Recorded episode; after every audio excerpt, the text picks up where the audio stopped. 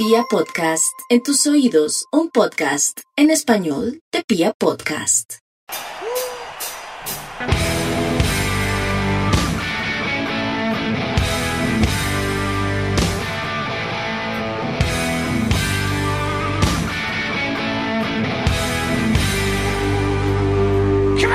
Hola, hola a toda la República Cardenal. Los saluda la Guardia Albirroja Sur, la única banda de la ciudad, y este es su podcast oficial de toda la hinchada, Radio Tribuna Roja. Bueno, para hoy tenemos un programa pues lleno de información. Se acabó la era Cardetti en Independiente Santa Fe y pues traemos las opiniones del grupo de trabajo, lo que fue la fiesta ayer de la hinchada Independiente Santa Fe, unida a la comunidad santafereña y la Guardia Albirroja Sur, logramos callar a, a toda la hinchada local, demostramos una vez más quién hace la fiesta en Bogotá, Así que vamos para adelante y, y nada, vamos.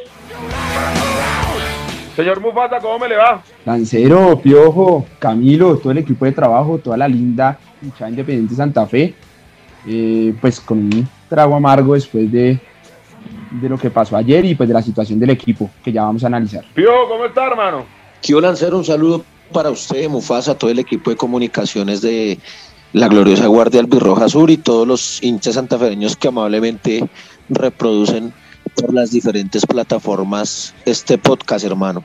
Pues bien, bien, afortunadamente eh, un clásico en paz, eh, con algunos lunares en el tema logístico en el acceso. Era un desafío para el distrito, para las hinchadas bogotanas, eh, llevar a cabo este partido de ayer con más color, se metió más fiesta, ambas hinchadas y tratando de recuperar el derbi bogotano, hermano, en lo futbolístico, pues eh, no más mucho para agregar, pero eso ya lo desarrollamos más adelante.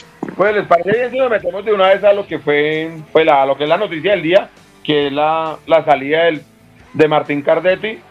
Eh, no sé, Mufasa, ¿qué le, ¿qué le parece a usted? No, pues era algo ya insostenible, ¿no? Creo que además de que los resultados no lo acompañaban, que estamos fuera de los otros, Santa Fe es un equipo grande, acá no podemos eh, traer un aprendiz como lo, lo es el señor Cardetti, pues digamos que nadie entendía cómo jugaba, a qué jugaba y menos los cambios que hacía y las improvisaciones que, que se veían partido tras partido.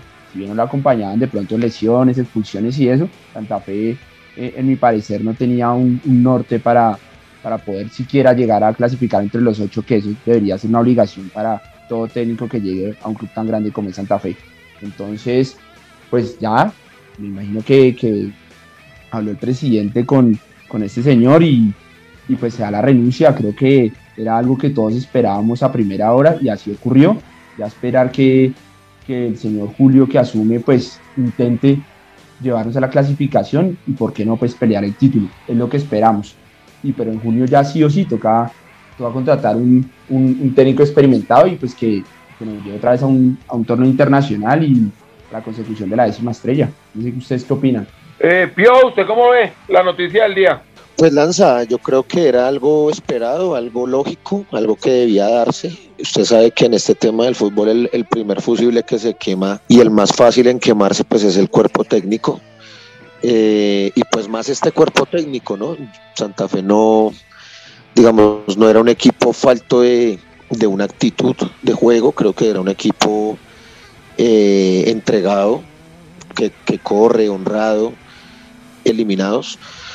Eh, pues aparte de eso, creo que era un técnico sin ninguna autoridad en el camerino. Eh, Lanza no puede ser hermano que en ocho partidos Santa Fe juegue con un hombre o dos hombres menos, hermano. Es, eso es regalar, dar muchas ventajas. Y parece que el hombre no tenía pulso para manejar eso dentro del camerino, no había sanciones, no había reconvenciones. Y ya el equipo eh, creo que cuando un técnico no tiene autoridad en el, en el, en el banquillo, pues hermano, eh, de ahí para adelante nada puede salir bien. Tuvo mala suerte, sucesos desafortunados, no sé si la prepara, el preparador físico haga parte de su cuerpo técnico y ese trabajo de sus ayudantes pues también habla, habla mal de él, ¿no? Porque muchos lesionados, muchos suspendidos, los jugadores muy lentos para recuperarse o con malas recuperaciones. Creo que en, en todas sus, sus grandes decisiones la erró, la equivocó un técnico que no planteaba bien desde el inicio, que no recomponía, que las sustituciones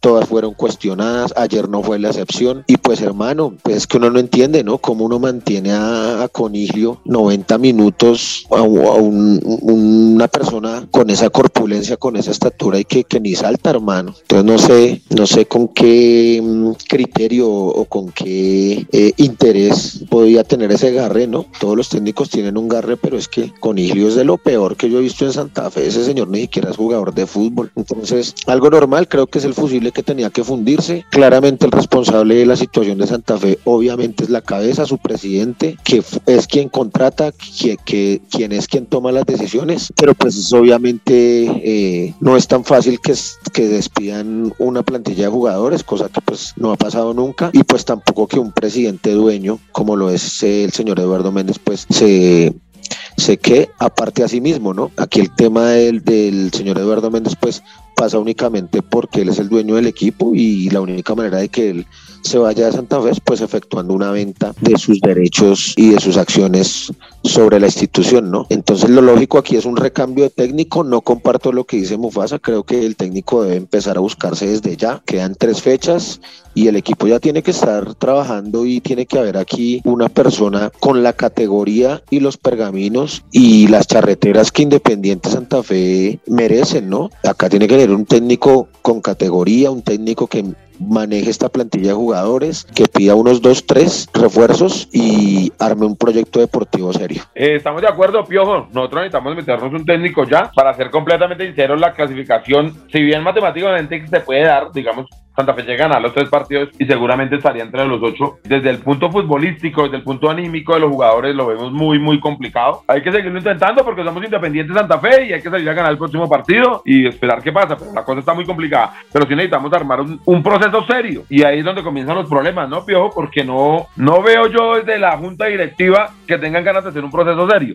que tengan ganas de traer un técnico con los pergaminos suficientes para dirigir una institución tan grande como Independiente Santa Fe y que venga a armar mm, lo que sea un verdadero proceso que dé sus frutos no ya, sino seguramente en dos o tres años, pero si desde el trabajo comience, ojalá fuera desde mañana mismo. Y digo esto porque no veo al señor Eduardo Méndez con ganas de, contratar a alguien, alguien que le vaya a pedir jugadores, alguien que le vaya a exigir unos refuerzos de verdad, y no que traigan los jugadores como dice el señor Cardetti, de esa, no sé, eran como los mismos representantes, ¿no? Deja ahí un tufillo muy, muy feito el señor Cardetti cuando uno se da cuenta que es la misma agencia la que representa a él y representa a Coniglio y representa a Aguirre y representa al señor Gutiérrez. Entonces, así con esos amiguismos, sino con ganas de, buscar el bien de la institución, es muy difícil. Yo sí creo que se demoró muchísimo la salida del señor Cardetti. Desde el clásico anterior se veía que ahí no íbamos a hacer nada, que dentro de nuestras limitaciones no íbamos a lograr mayor cosa con el señor Cardetti. No porque no sea, tal vez él sepa de fútbol y tal vez conozca, pero no tiene la menor idea, como usted nos contaba, del manejo de, del camerino, los jugadores no lo respetaban lo suficiente, ahí no había, digamos, esa autoridad que necesita el jefe. Y pasaba lo que pasaba, los jugadores perdían la cabeza y terminaban,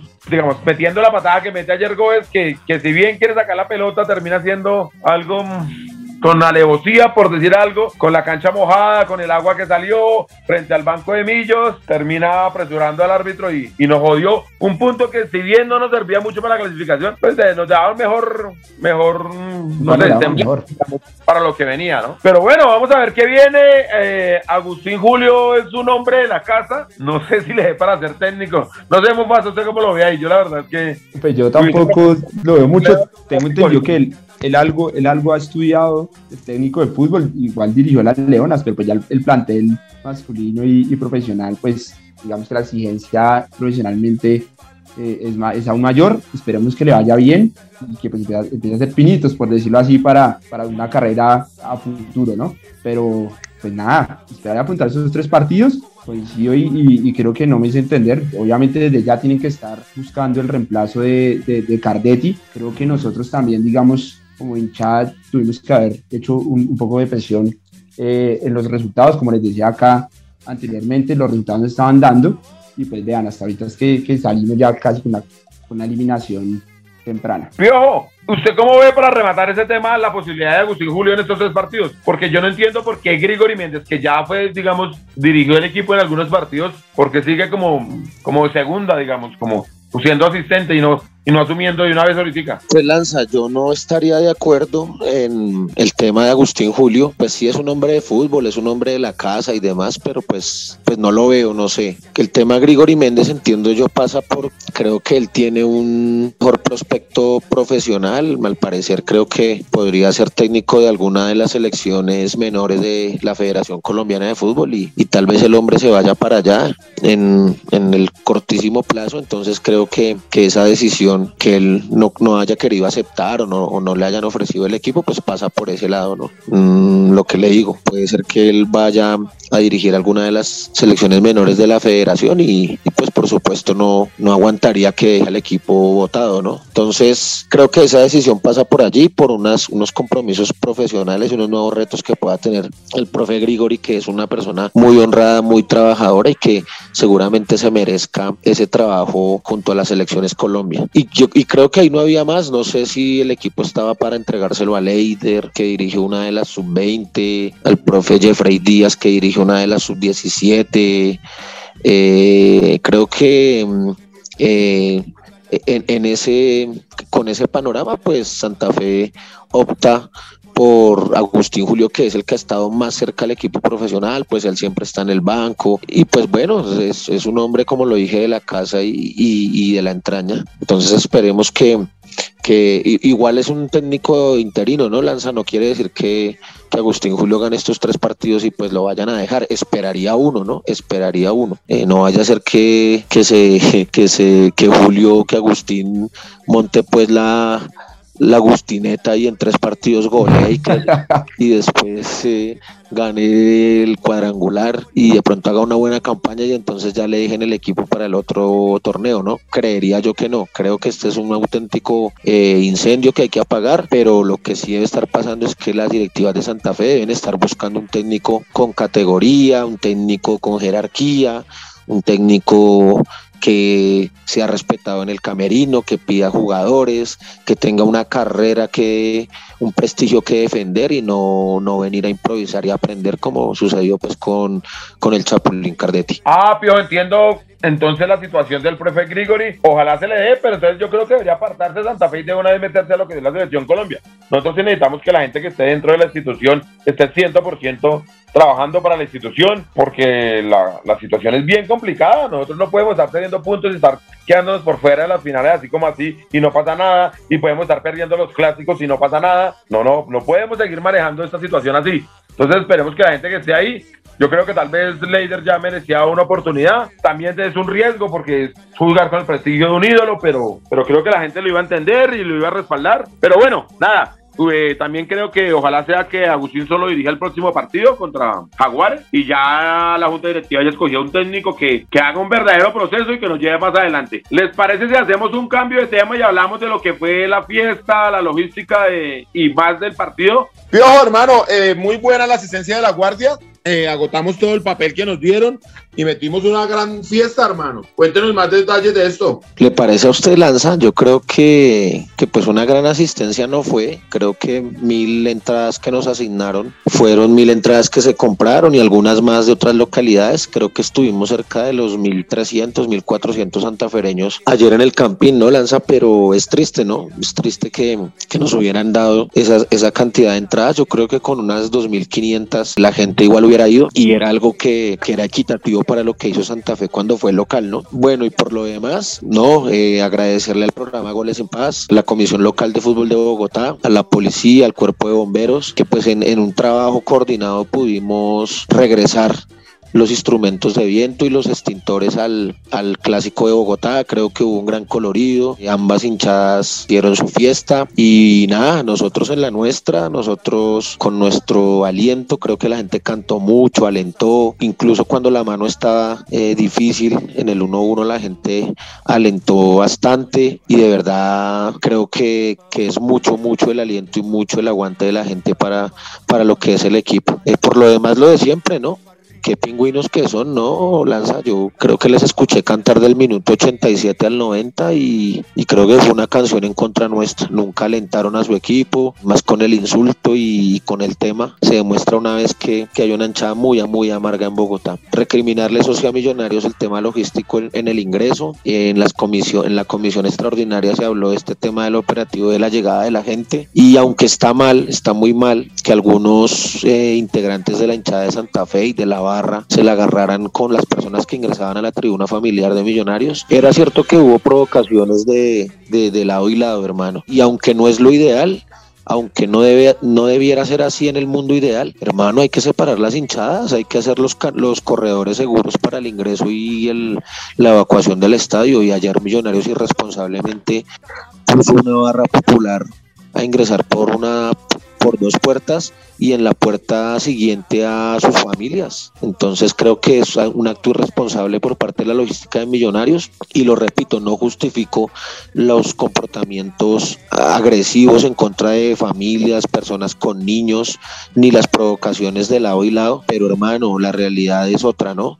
Y en caliente y en el terreno es otra cosa. En el mundo ideal, en el mundo de Alicia en el País de las Maravillas, pues todo el mundo debería ingresar y convivir, pero en esta realidad eso no puede hacer y Millonarios ayer casi que, que ocasiona hechos que lamentar afortunadamente eh, los gestores de convivencia, eh, algunos líderes de la guardia, la policía, creo que hicieron un trabajo bueno para evitar que mucha gente agrediera a estas personas de la tribuna familiar de, de Millonarios. No, Pio, le decía gran porque pues al final de cuentas compramos todas las boletas que nos dieron, incluso muchas más, digamos, no sé muchas más, pero sí tal vez el 20% más de lo que nos habían asignado. La gente se buscaba boletas, a Lourdes llegó un montón de gente todavía buscando boletas y queriendo entrar. Pero usted tiene razón, eh, tal vez deberían darnos mínimo 3 mil boletas y debería ser un pacto y ojalá la alcaldía y las autoridades sentaran a los clubes a una mesa y dejáramos eso por escrito de una vez y no cada, cada clásico estuviéramos en este de que yo le doy tantos y se las cobro a tanto precio y después a este más barato y este más caro y menos boletas, a ver cómo, cómo intentan joder la echada si realmente quieren vivir un fútbol en paz. De lo de la entrada usted tiene toda la razón, fue una completa locura. No se trata de eso, pero se trata de cosas lógicas, de, usar la razón, ¿no? De que, cada hinchada entre por, un lado diferente, era apenas lo lógico, afortunadamente, y creo yo que que fue la guardia la que encontró con las familias y, y rápidamente algunos líderes de la guardia con la gente que usted comenta, con los gestores de paz, con la gente de Goles en Paz, con la gente de la policía, se controló y no pasó a mayores y afortunadamente nadie salió lesionado. Yo sí me pregunto qué hubiese sido al contrario, si hubieran sido las familias de Santa Fe las que estuvieran entrando y, y la hinchada, la barra de ellos, por, la, por el mismo callejón donde, donde terminamos entrando ayer, ¿Qué hubiese pasado? Seguramente serían cosas peores. Y bueno, Piojo, ¿y del partido qué me dice? ¿Cómo lo vio usted? Pues lanza algo muy sencillo, hasta el minuto 20, hasta el gol de ellos, que, que fue un chimbazo, hermano, una habilitación de Goes increíble. Estaba controlado el partido y Santa Fe ejercía una presión en el campo de ellos, estábamos más cerca de la anotación, el equipo se veía bien, manejaba la pelota y estos manes encuentran el gol, de ahí en adelante pues manejan el partido, Santa Fe cae en un, en un vacío allí de nerviosismo, de tratar de encontrar el empate, se desordena, se desespera, también el físico acusa, tuvimos un medio campo un poco lento, la cancha después se inunda, el partido se hace más difícil. Y en franca líder, hermano, cuando menos lo merecíamos, también nos encontramos el empate. Y allí ya lo que había que hacer era controlar el partido, nuevamente que el técnico metiera la mano, si bien no se podía ganar o estaba difícil de ganarlo, había que hacer eh, las modificaciones. Y otra vez el man eh, desde el banco, eh, no sé, para mí se equivoca, comete los errores y ya viene la irresponsabilidad de, Goes y ya con 10 era muy difícil, sin embargo el partido estaba uno a uno y estaba controlado y ya nos toca meternos atrás, nos metemos atrás con 10 hombres, nos empiezan a llover centros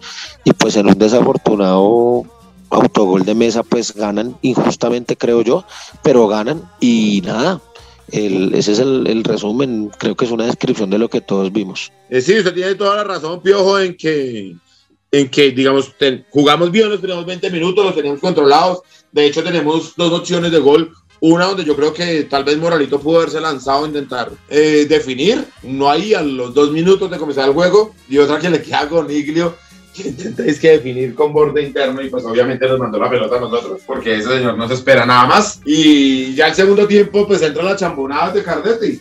Cuando tenía que hacer los cambios digamos que el primer cambio es interesante porque Mier con todo lo que le cuesta con lo pesado que es y tal entró a jugar entró a meter en un campo que estaba muy muy difícil pero pero metíamos yo sí creo que Santa Fe estaba haciendo algo por el empate no sé si lo merecíamos pero estábamos haciendo un poquito más fuerte el partido y, y estábamos yendo a buscar el empate y y termina llegando, también una jugada medio fortuita, pero, pero llega. Y ahí creo que estábamos buscando, no sé si estábamos para ganar el partido, pero, pero ahí vamos, no, no, no para perderlo, estábamos. Todo terminaba pues metiendo esa patada que yo insisto, creo que con una amarilla se arreglaba, pero bueno, ante el escándalo y, y y siempre. Y luego nos quedamos con 10 y, y, el equipo no es capaz de mantenerlo. Tenemos la mala suerte que, que Pacho no logra controlar la pelota y, y, termina metiéndola en nuestro propio arco. No sé, es que no ligamos, aparte que Cardetti mete las chambonadas, algunas cosas, no, no, terminamos de ligar también. Y bueno, se fue otro clásico que duele muchísimo, que, que no es aceptable perder contra ellos nunca. Y ya se acabó la vaina y se acabó la era Cardetti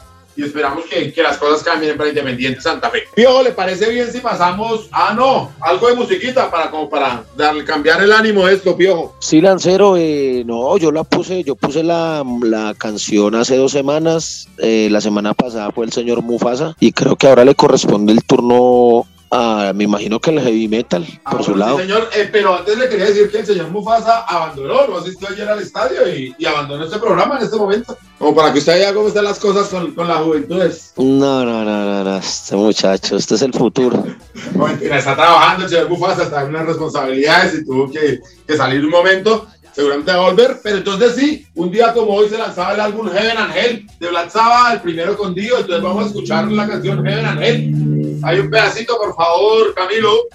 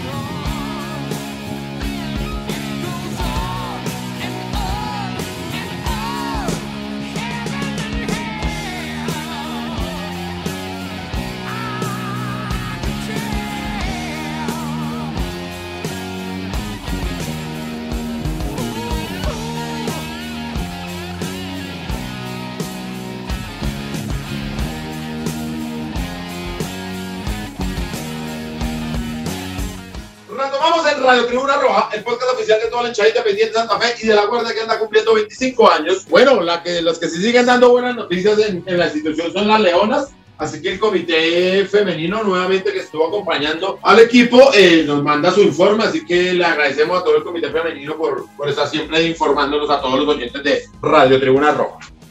Un gran saludo para todas las santafereñas y todos los santafereños oyentes de Radio Tribuna Roja. Les habla María Jiménez desde el Comité Femenino de la Guardia cubriendo la actualidad de la Liga Femenina. Las Leonas Santafereñas se enfrentaron al Junior, un duro rival, una vez más demostrando que somos un equipo fuerte, ganándole por un marcador de 2 a 0 con el primer gol de la juvenil Carla Torres en una jugada donde la arquera rival deja el rebote después de un remate de Paola García. Seguido del gol desde el punto penal cobrado por nuestra legendaria Gaby Huertas, cruzado y a ras de piso. Sumando estos tres puntos más, se reafirma la clasificación a cuartos de final. Si continuamos con la ventaja de entrar entre los primeros cuatro puestos de la tabla de posiciones, seremos cabezas de serie. Como siempre, el Comité Femenino de la Guardia seguirá presente tras una nueva hazaña de nuestras leonas. Muchas gracias por seguir conectados y apoyar el fútbol femenino. Nos escuchamos en una próxima oportunidad. Continuamos en Radio Tribuna Roja, el podcast oficial de toda la hinchada independiente de Santa Fe. José Luis Fernández Chavarría, más conocido como Perú, nos envía una foto que los invitamos a todos ustedes a que visiten las redes sociales de, de La Guardia y puedan verla. Es una foto triste y, y vergonzante realmente, pero de eso también se trata la historia, como él nos cuenta, de, de, para recordar, para que esas cosas no vuelvan a pasar el señor Eduardo Méndez hace un año vivíamos un ridículo grandísimo, tal vez el peor de nuestra historia, y él nunca se ha hecho cargo, como no se hizo cargo hoy en la rueda de prensa de la despedida de Cardetti, y él no tiene ninguna responsabilidad. Todo es del, mal ambiente que se genera, dice él. Entonces, escuchemos esta historia y por favor, invitamos a que visiten las redes sociales y puedan ver la, las fotografías que nos trajo Perú. Un saludo para toda la mesa de trabajo de Radio Tribuna Roja, para ese equipo de producción y toda la hermosa hinchada santafeña que escuche este programa. Bueno, la foto que les traigo el día de hoy es de hace un año, cuando Independiente Santa Fe eh, tal vez hizo uno de los papelones más importantes que se conozcan en la historia de la Copa Libertadores de América. Eh, a veces la historia no siempre es para saltar las cosas buenas, sino también para un momento de reflexión. Y tras un año Santa Fe está a la deriva. El actual presidente nos ha conducido a, a una espiral de decadencia muy fuerte para el equipo y pues a los hinchas y todas las personas que queremos este club, pues hoy nos sentimos muy golpeados. Eh, se ha olvidado inclusive hasta jugar los clásicos, que eso en la época de los 90 no pasaba. Por tal razón tuvimos un ídolo como Ley Depreciado que, que siempre puso la cara y, siempre fue adelante contra, contra los de al frente, que, que pues es nuestra rivalidad. Entonces pues bueno, esta fotografía es para llamar la atención sobre esto, para que Santa Fe, ojalá en un futuro muy próximo, dé un giro y, pueda salir de este bache tan oscuro en el que ya nos encontramos no solamente hace un año, sino desde la actual dirigencia nos ha llevado a una, a una cuestión muy, muy triste. Bueno, espero que reflexionemos. Un saludo. Y bueno, para rematar, quiero enviar un saludo, pues tal vez al más allá, a la memoria de un amigo que nos adelantó el camino horriblemente, un compañero de Santa Fe Ciclismo que, que se nos fue, a Henry Ochoa, para usted estas palabras, mi hermano, y agradecerle a Camilo Rojas, que es el editor de este programa, a Tatiana Ramírez, que nos ayuda con la parte gráfica, a Camilo Perdomo, que nos ayuda en las redes sociales, y a todo el equipo de comunicaciones de la Guardia del Birroja Sur. Esto es Radio Tribuna Roja.